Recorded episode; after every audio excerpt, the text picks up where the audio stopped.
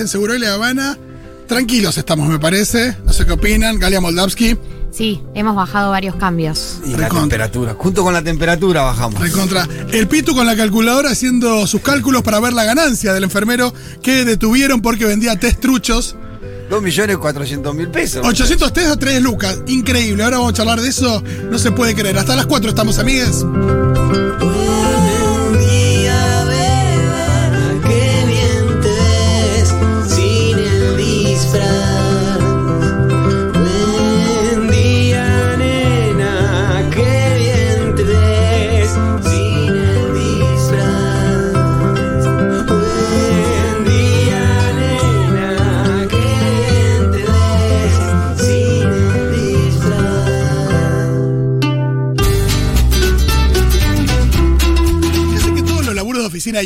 ¿Viste? Yo me acuerdo que tenía a mi compañero Cristian que vendía eh, DVD truchos. Ujú. Me acuerdo que te mandaba el catálogo, todo. Sí, había una industria sofisticada atrás de Claro, él me mandaba el catálogo, todo, me acuerdo hasta la tipografía del catálogo. Y un día le dije, che, tu catálogo es idéntico y hasta está escrito idéntico con la misma tipografía que el de mi dealer que me vende más barato. Mm, Y me dice, vos cállate la boca que estoy haciendo un pase de mano. Cuando alguien me pide cualquier cosa, él tenía el dealer y hacía un pase de mano. Bueno, en todos lados hay.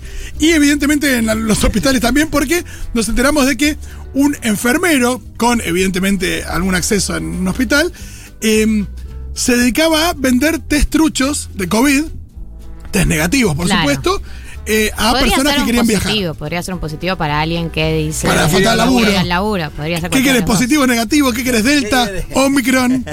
Claro. Eh, A papi. Necesito un, un Omicron positivo. Bueno, eh, vendía test truchos, está detenido. Se los vendía a gente que necesitaba viajar. Aparte de esto, imagínate la responsabilidad por todos lados. Claro. El enfermero, por supuesto que abusando de su posición y acceso para vender test. Y después esto de la gente que compra un test, test trucho para viajar. Ahí tenés el resultado por ahí de Ivana Nadal.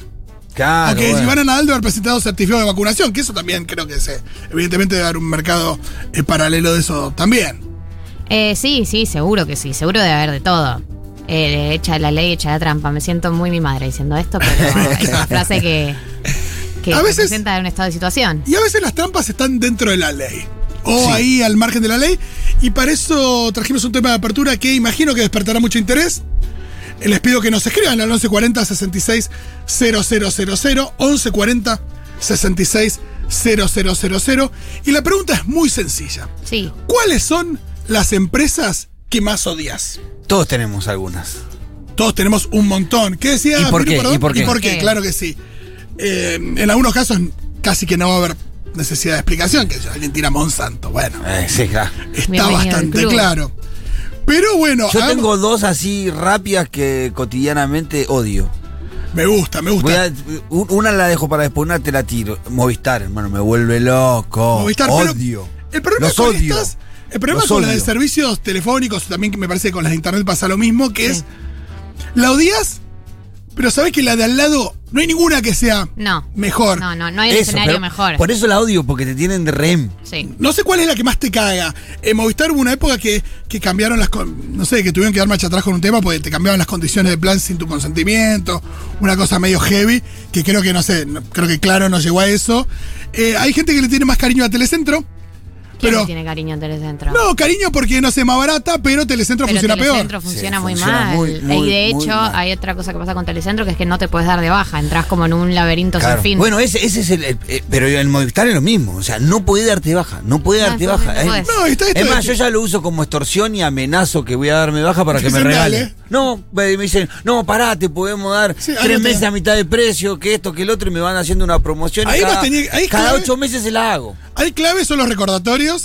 Si tenés una buena agenda y sabés en qué momento llamar para que no te caguen con el nuevo precio. Bueno, zafás. viste que va cambiando la estrategia, porque en un momento estaba muy de moda la estrategia llama y amenazar con que te vas a dar de baja. Claro. Eh, y ya no funciona más, porque viste que se avivaron. Claro. Entonces ahora si decís, che, me voy a dar de baja, eh, te dicen, Adelante, bueno, sí, por te dicen, supuesto. bueno.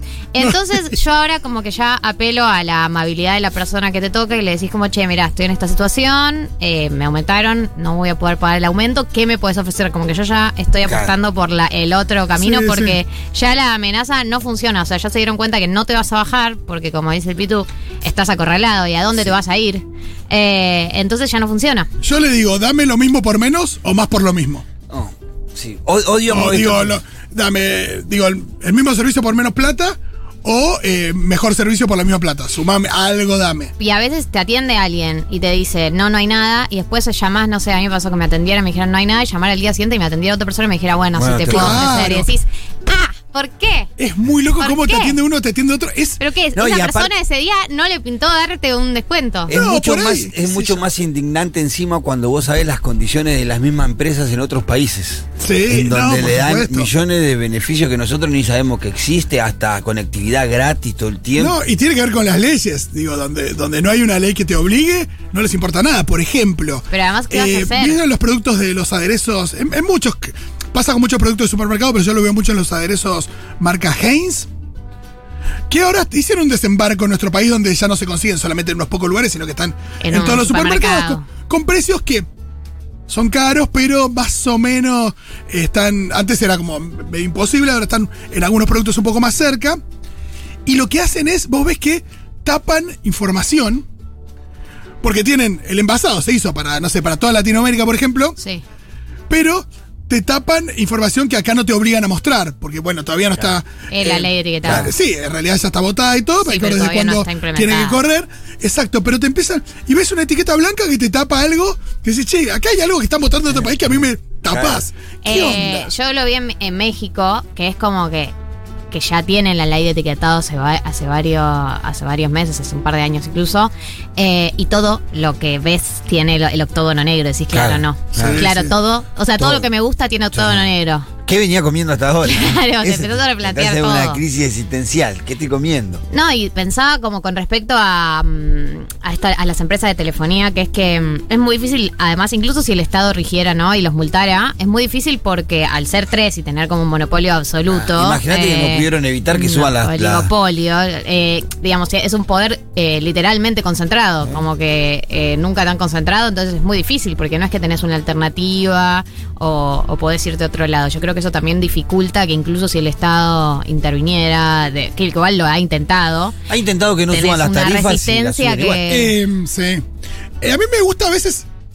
Cuando hay una discusión de, uh, qué paja llamar a estos, yo en general soy que da- dame el teléfono y me, ahí me da un poco. No sé si eh, más planeo, pero sí.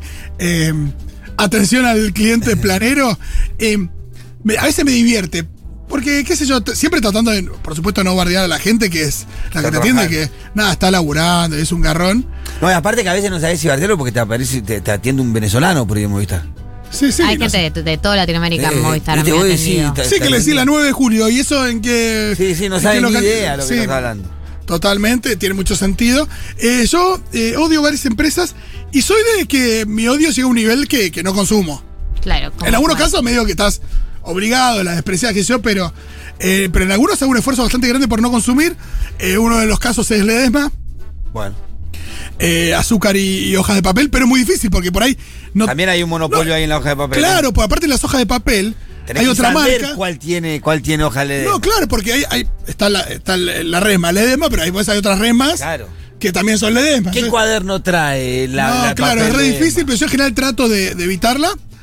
Eh, después, hay un restaurante que, bueno, es una boludez porque es un restaurante solamente, pero me acuerdo de eh, una búsqueda laboral. No sé si se acuerdan de un restaurante que se llama Muy.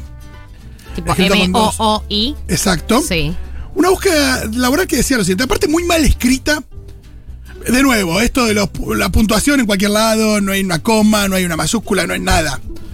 Dice, ¿querés ser parte de Muy? Eh, no está escrito en forma de pregunta. Estamos seleccionando personal para la nueva sucursal. Manda tu CV a muyresto.gmail. Esto es viejo igual. Buscamos camareros, camareras, cocineros, cocineras, jefe de cocineros, ayudantes, bacheros, encargado de caja. Bueno, evidentemente estaban buscando bastante gente. Importante, ¿eh? pone muchos signos de exclamación, pero exclamación con emojis, como muy fuerte. No me banco que me pregunten el horario. Más adelante sabremos según las contrataciones. Hoy pido ambos turnos, mañana, tarde y noche. Tampoco me banco, pero que me pregunten cosas como de qué se trata el trabajo. El Ah, horario. o sea, vos que eres un esclavo, A vos que eres un empleado". hay un laburo. ¿De qué se trata de trabajo? ¿De qué se trata? Es- es una pregunta bastante Son las tirada. preguntas naturales que haces. ¿En qué horario debería ser? Como para. Bueno, no me banco esto. Se trata de trabajar dignamente en el puesto solicitado. Me encanta porque dignamente es un nivel de sometimiento tremendo que es ir sin saber a qué hora vas a ir y vas a No, volver. eso me mata, porque también es muy de la gastronomía, la carencia de horarios. No, No, aparte cuando tenés que ocultar tanta información porque la información no es tan buena. O sea, Sí, si pagás claro. bien, Mira, no te además- molesta que te Pasamos a lo siguiente. además, Pasamos a lo siguiente.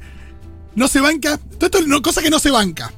Que le pregunten la remuneración, de nuevo. Claro, ¿ves? No, me estás jodiendo. Dice, Eh, ¿cuánto si vas querés- a pagar? Si querés ¿Qué es poner vos en tu CV. del mundo o qué? Mira esto, si querés, si querés, como dice, también con un desprecio, si querés poner vos en tu CV lo que crees que mereces ganar. Como diciendo, lo que crees que mereces ganar, que seguramente yo no estoy nada de acuerdo. Claro. Claro. Eh, Desde ya te digo que está no, sobrevaluada. pero aparte, aparte de esto, de decir, la remuneración pretendida es algo que se hace habitualmente. Sí, Pero obvio. también es esto de que si yo a un posteo tengo 100, 100 personas que se ofrecen y cada uno me, me- me pone lo que, lo que pretende ganar, eh, voy a hacer un filtro por los que menos pretenden. Y de nuevo es muy heavy. En vez de decir, bueno, este precio, este precio, esta, este puesto tiene esta remuneración asignada, bueno, esto es lo que se va a pagar. Y después, bueno, eh, siempre hay un proceso de selección donde vas a elegir a la persona que más te guste. Eso Sí, también, pero bueno, me parece que ya uno leyendo toda la convocatoria te das no. una idea. De ganas de ir a tirarle una bomba para que un CV. que- Mirá lo que dice. Si quieres trabajar, manda tu CV y lo vamos a leer. Y si nos interesó, te llamaremos o escribimos. Gracias. Solo manda tu CV, no me hagas preguntas. Ay, ay, Perdón ay, la ay, insistencia, pero tengo demasiadas preguntas pretenciosas Ay, y me gusta la gente humilde en actitud y ay, trabajadora. no, eh, gente No, este humilde, es un igual, explotador, gente, este es un gente explotador. sumisa.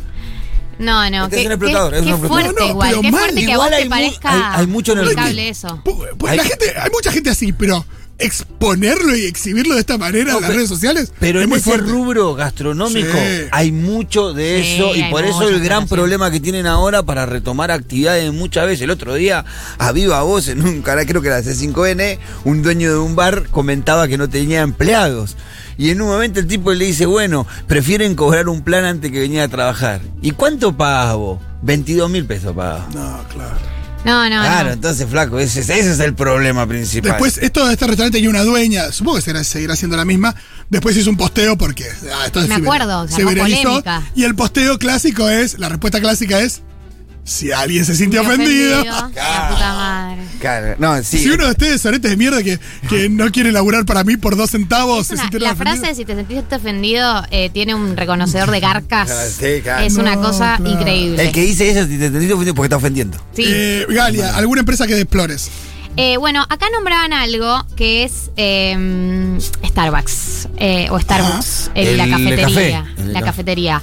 Eh, yo creo que representa un montón de cosas Claro. eh, horribles. Eh, o sea, no, no quiero jugar a nadie que la, que la consuma porque, bueno, que te- que querés. Nosotros tenemos consumir. un acuerdo. Mucho menos alguien que labure y tenga la camiseta puesta. Nosotros tenemos un acuerdo comercial con la cooperativa. O, eh, Bueno, eh, laboral eso, con la tampoco, cooperativa. Y que- tampoco.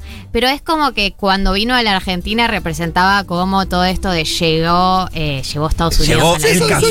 Llegó- es muy loco. El el, café el que, expreso el café de las series en Argentina. Es como que para mí. Ahora puedo ser Anne Hathaway en el WB a la moda. Literalmente, eh, bueno, literalmente no, pero eh, sí. No, lo que digo es como que hay un montón de cafeterías eh, buenas acá y ricas. Ahora el café está, también está re, re de moda y bueno, por ahí ese es el que te gusta. Pero para mí, eh, eh, hubo, después de que llegara, tuvo toda la tendencia de que subían la foto con el vasito y el nombrecito y qué sé yo, y que para mí es como un posicionamiento de clase, te diría. Como Sí, llegué. totalmente. Me Creo que hay una un cosa muy café ahí, aspiracional Llegué. que es muy loco cuando la aspiracionalidad llega a simplemente una marca de afuera, una marca que la gente consumía, la gente que viajaba. Porque eso, vos viajás y había muchos. Entonces esto de que esté acá y, y que son productos que en realidad no son de consumo. Por supuesto que acá se transforman en, por los precios que tienen, se transforman en, en súper exclusivos. Pero no estamos hablando de un auto, de, de, no sé, de cosas de, de ropa muy caras, No, sino estás que es- pagando la marca, es la clásica que estás pagando la marca. Y bueno, en algunos casos lo vale, vos decís, bueno, voy a un lugar de comida, como decís, estoy pagando la marca rico, porque es muy rico. Pero acá, para mí no, para mí no se justifica. No, es un café que, que no necesariamente conecta con el- la tradición del café de acá. Claro, no, no, eso te iba a decir. nu- Nunca lo probé en la cafetería, pero sí compré la cápsula para, ¿viste, la maquinita? Y es malísimo. No me gustó. La verdad, perdón, O sea, no me gustó. No, puede ser un capaz que el- café siete puntos, pero lo que digo es como que claramente estás consumiendo otra cosa. ¿no? Sí, está y, claro. Y es como todo un, una, un look estético de la persona que anda con el café de Starbucks en la mano, ¿no? es- como es- que es un concepto. Totalmente, totalmente. Y es verdad que eh, Instagram estaba plagado de esa fotito del, del- del café Sí. con el nombre. Eh, sí, sí, claro, claro que sí. Qué Obvio que gracioso. alguna vez fui, o sea, no lo voy a negar. No, no, Cuando llegó a la. Argentina yo estaba en la secundaria y era como Y después hay ya un plan probaste también. el café y bueno, está bien. Alguna vez tengo que tomar un café. Sí. Que vale lo de Manolo ahí en Eva Perón y. El mejor café. No, ahora está llena, cafetería por todos lados. Siempre hubo mucho café acá. Totalmente. Eh. Bueno, yo otra empresa que desprecio muchísimo, un poco por tradición familiar, porque en realidad mi viejo era muy fanático del TC y era fanático de Ford. Nivel, estás en la calle y estás frenando un taxi. No, no, aquel es chivo, vamos por Claro. otro. Como que no se quería subir un Chevrolet. Bueno, yo Y- soy mi viejo de eso. También. Sí. Entonces yo tenía una cosa como, no desprecio, sino que. Por, nada, ahí- por favor. Una cosa, un cariño por Ford y, y Chevrolet no, pero. Nosotros viceversa. Pero el día, el día que escuché una publicidad de Chevrolet, dije, ah, no, yo voy a ser enemigo de esta empresa para siempre. Porque eh, aprobaron esta publicidad, o sea, apoyaron este mensaje que es realmente increíble. Quiero que, alguna vez lo hemos escuchado, Sí, sí, pero sí, quiero sí. que la compartan. A ver. Eh, Lo escuchamos cuando hicimos lo de la. no, porque es otra, son dos Ah. O sea, no se quedaron con una. Ah, no, la, la redoblaron. No, ¿no? es- no es la de que vos usaste en tu columna de meritocracia, sino que es otra que tiene que ver con el campo. A ver, Di.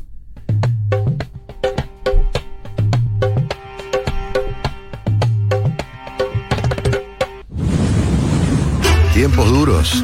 Si alguien sabe de tiempos duros y de cómo seguir avanzando a pesar de ello, somos nosotros. Porque en el campo, desde el día que naces, aprendes a pensar en solo una cosa, seguir adelante.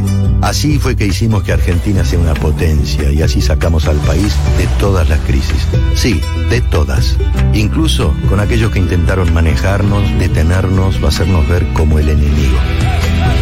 Hoy volvemos a encontrarnos con la vida real, con la ironía de una sequía histórica meses después de una inundación monumental. Y mientras soportamos que los que viven de la tierra sin trabajarla nos acusen de llorones o que nos hablen de viento de cola los que no saben ni cómo se llaman los vientos, nos enfrentamos a esta grieta que sí nos da miedo, pero no nos paraliza, porque tenemos que seguir dándole de comer a un país y al mundo. Porque en el campo argentino nunca dejamos de avanzar. Chevrolet S10, hecha para la vida real. Dios mío, muchísimas cosas. Me imagino la grabación del locutor, ahí los chabones de la agencia, o qué sé yo, o, el, o el de, o de la, de la agencia de publicidad diciendo, bueno, no, no, más sorete. Sí, No, sí, ¿cómo, sí. ¿Cómo das No, indicaciones? poné más voz de mafioso. más voz de mafioso o, o más altanero, hay una cosa como muy de soberbia. De, Y después cap- te- de después- de campo. no, y es No, muy loco porque vos decís, nunca nos frenaron, no nos van a frenar. eh, Para mí es una extorsión. No, totalmente. Y después hay una cosa de. eh, le dice a- al país, a la mitad del país, no sé quién, le dice planero. Claro. Nosotros le damos de comer, nosotros Sí, sacamos sí. del país adelante, sacamos de toda la crisis, sí, sí, de toda la crisis. Eh, y no sabe los vientos, te trata de estúpido. Un montón de cosas muy heavies. Eh, ¿Quién la pensó? Lo de la, la mesa de enlace pensó esa sí, sí. Eh, tremendo. Bueno, otra empresa, y después por supuesto que eh, vamos a ir a sus mensajes amigues, eh, que yo tengo ahí también cruzadísima y no entró nunca, salvo en una situación así como muy extrema donde no sé. Tenés varias, veo, Fito. Sí, eh, Sí, Coto. Una cruzada. Coto, Ah, Coto, sí, por supuesto, bueno, un abrazo enorme a todo el laburante de Coto, Sí, que la pasan muy mal. es que la pasa muy mal. eh, la verdad que el nivel de maltrato que tienen los empleados de Coto es, es tremendo. Y em, nada, cómo los, los fuerzan también eh, con artimañas muy tremendas. No sé qué, qué de esto sigue vigente, pero se hicieron denuncias de todo tipo, de que em, reclamaban a los empleados em, por, por pequeños robos que se podían hacer en, en las góndolas. No sé, pasa alguien, se lleva un dulce leche, lo, lo paga el empleado. Imaginen lo que empieza a pasar cuando vos haces esto con los empleados y los clientes que eh, los clientes son una persona que, por la razón que fuera, entra y se queda a llevar algo. Claro. Eh, casos de gente encerrada en cámaras frigoríficas como castigo por parte de un empleado. Terrible. El empleado, no obligado, pero sintiendo que, que, si, que si no haces ese tipo de cosas, una, eh, enojado porque a fin de mes le van a descontar. Eh, bueno, un caso de, de un jubilado con también con alguna discapacidad eh, que había agarrado algunas, algunos elementos que, que lo terminaron, eh, creo que recuerdo, volviendo a golpes. Sí. Eh, muchísimos casos. Falleció el hombre. Falleció el hombre. Eh, también ese arsenal que tenía, que tenía Coto ahí. eh, para, Sí, que no tenía cosas qué. para comer, eran alimentos básicos, creo que tenía. Sí, no, el señor, el hombre, pero después un arsenal una vez de, Sí, de armas. de armas. Que De nunca, armas, nunca obvio. nadie explicó nada. No, ni No. van a explicar. Fue como, Y, no, bueno. y eso, claro, cuando vos en, en los diarios de mayor tirada de nuestro país tenés dos, tres, cuatro páginas por día Ah. con ofertas, ¿qué medio eh, va a hablar de esto? Futurock y un par más. Sí, sí, Deja sí. de contar.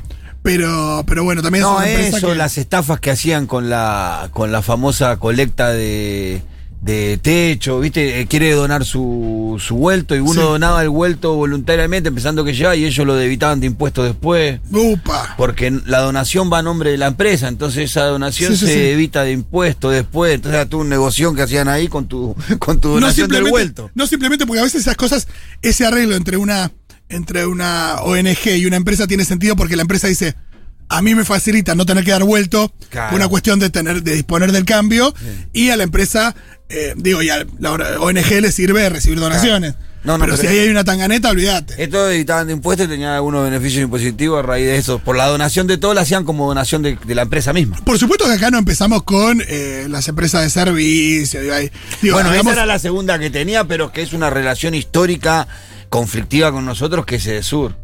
Claro, sí. Nos hemos cansado de ver cómo le arreglan la luz al del frente y a nosotros nos dejan tres días con el, con el transformador sin el sin el, el casé adentro, que son cuando vienen lo arreglan en 10 minutos de reloj. No, no, claro. Es un reniego muy, muy fuerte, histórico con Edesur, odiamos a Edesur. ¿Gali alguna más? Eh, yo estaba pensando cuando ustedes nombraban de las empresas de autos que mi abuelo eh, odiaba a Volkswagen por su vínculo con el nazismo. Así Ajá, somos. claro. eh, y también tenía como esta filosofía anti-Volkswagen. Eh, la verdad es que yo. Bueno, imagino que le mucho. pasaba con Bayer también. Claro, bueno, pero, pero yo no sé por qué él la tenía con Volkswagen, ¿viste? O sea, debe haber muchas empresas alemanas que hayan estado vinculadas, pero como yo tengo ese recuerdo, yo tampoco nunca supe mucho de autos ni nada, pero tengo el recuerdo de Volkswagen, Volkswagen era como, no, no se, no se mira, no se sube, y si alguien traía un Volkswagen era como... cancelado. Sí, yo digo, yo y mi cariño por Ford, pero andás a ver la historia de Ford. Digo, y mismo durante la lectura, bueno, acá se habla también de Mercedes-Benz, Cinder, hay muchas empresas, bueno, y recién dijimos eh, Ledesma, ¿no? Eh, pero bueno, me parece muy loco porque tiramos un par, imagino que del otro lado están cayendo muchísimos mensajes. A mí es, escriban 1140 66 000, 1140 66 000, nos escriben a Futurock, arro- a fu- arroba Futurock, ok, en, en, Insta- en, ay, perdón, en Twitter, Twitter. también. Eh, manden audios, manden textos que enseguida los leemos, pero ahora vamos a escuchar una canción de MGMT. Esto es